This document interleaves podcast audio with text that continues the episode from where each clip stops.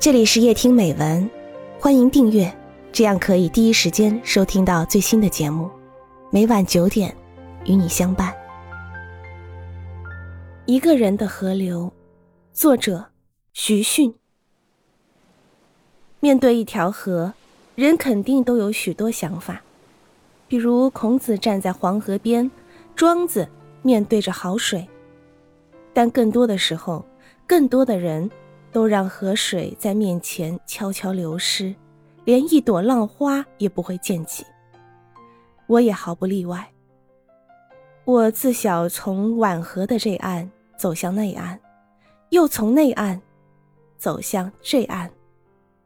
河水流逝了我的童年、少年，还在毫不犹豫地流逝我的中年和老年。我发觉我也无法改变晚河的什么。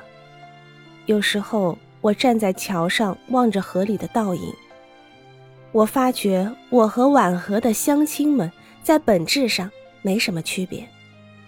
我们喝的都是晚河水，河水无私的滋养了我们。一方水土一方人，晚河人说。他们说这话是同为晚河住进了一个外乡人。皖河两岸的乡里乡亲，见面一律都哼哼哈哈，或者干脆就直呼其名的，比如虾爷、望泉、孝女、牛王，几乎没有人称为先生的。可乡亲们唯独对这个人例外，他们称他为先生，巫先生。这就是因为巫先生不是土生土长的皖河人。像晚河身后那沉睡了几千年、蒙了一层又一层神秘面纱的天柱山一样，在晚河，巫先生身上也有一层神秘和传奇的色彩。乡亲们第一次见到他，是在个有着淡雾的早晨。巫先生长得很矮，身子瘦硬，反剪着双手，站在沙滩上，不像晚河人。他细眯双眼打量着什么。乡亲们开始以为他只是一个过路的人，没当一回事。但很快，他们发觉巫先生与三祖寺的妙高和尚打得火热，还住进庙里，一点也没有要走的意思。于是，各式各样的猜测和议论就如浓雾一般布满了晚河。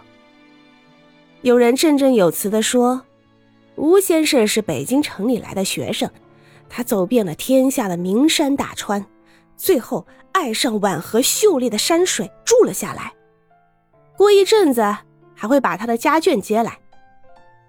有人拍着胸口，信誓旦旦地说：“吴先生做过国民党的官，因为老婆被人夺走了，一气之下跑到宛河，恐怕要做和尚。”背后乡亲们这样嘀嘀咕咕的，但没有人直接去问他。巫先生为婉和改变了什么？乡亲们其实并不知道。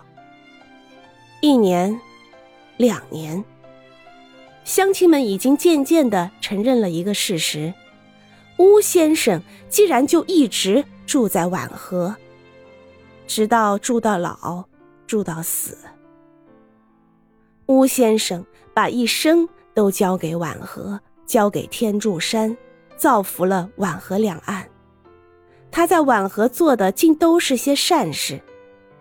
他拿出自己的积蓄不算，还到处化缘给婉河修桥，给天柱山铺石阶修路，为牺牲在婉河的抗日将士们修建陵园、创办学校、撰写山志。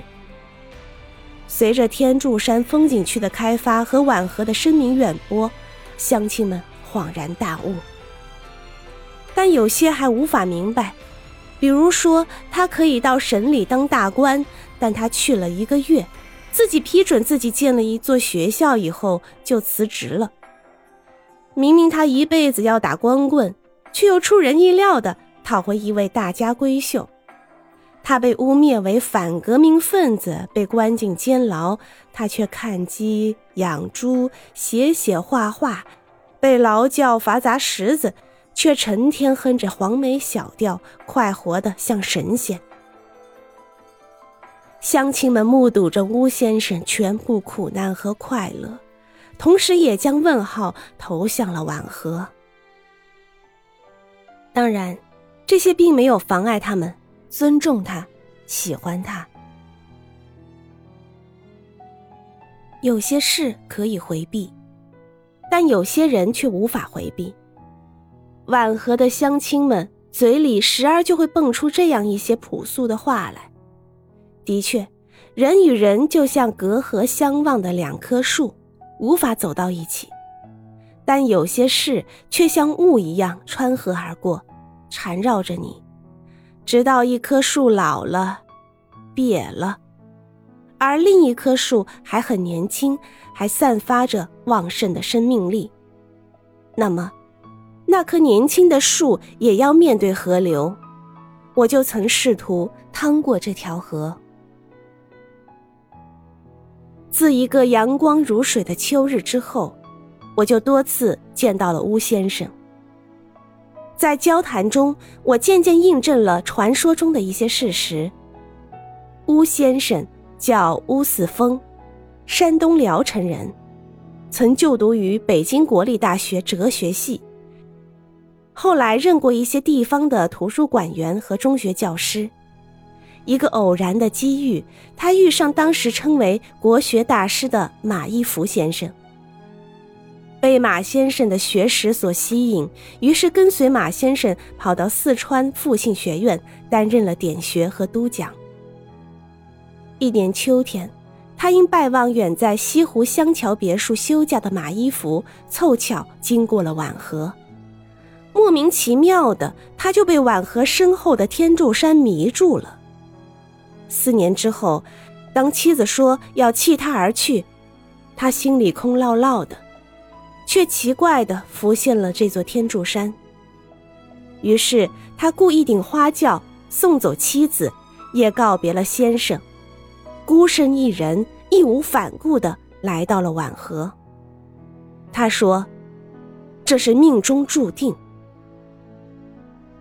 有时候，一个人就是一条河，一条布满往事的河流。